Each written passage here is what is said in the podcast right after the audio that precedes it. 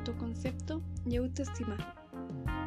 De acuerdo con Rice 2000, el autoconcepto es la percepción cognitiva consciente y la evaluación que las personas realizan sobre sí mismas. Refiriéndose a los adolescentes, explica este autor que ellos y ellas recogen datos que les permiten evaluarse.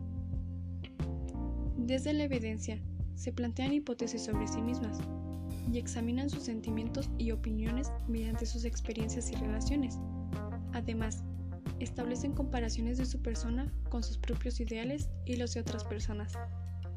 Se menciona que todas las personas tienen seis aspectos del yo, lo que realmente son, lo que piensan que son, lo que piensan otras que son, lo que creen que piensan las demás de ellas, lo que quieren llegar a ser y las expectativas que creen que otras personas tienen sobre ellas.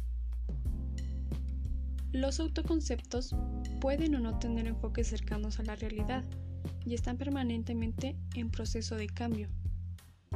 Bean, 1986, indica que los estudios han demostrado una relación persistente entre el autoconcepto y la autoestima y diversas variables relacionadas con las actividades académicas. Por ejemplo, los estudiantes con autoconceptos claros y una autoestima positiva tienden a participar más, a tener puntajes de competencia educativa más altos, a exhibir una conducta prosocial y a demostrar un logro académico mayor al que tienen sus iguales, con autopercepciones no claras o negativas. En otras palabras, aquellos estudiantes que creen que tienen éxito en la institución educativa realmente lo tienen. Los éxitos conducen a estas personas a una mayor estabilidad en la autoconfianza educativa.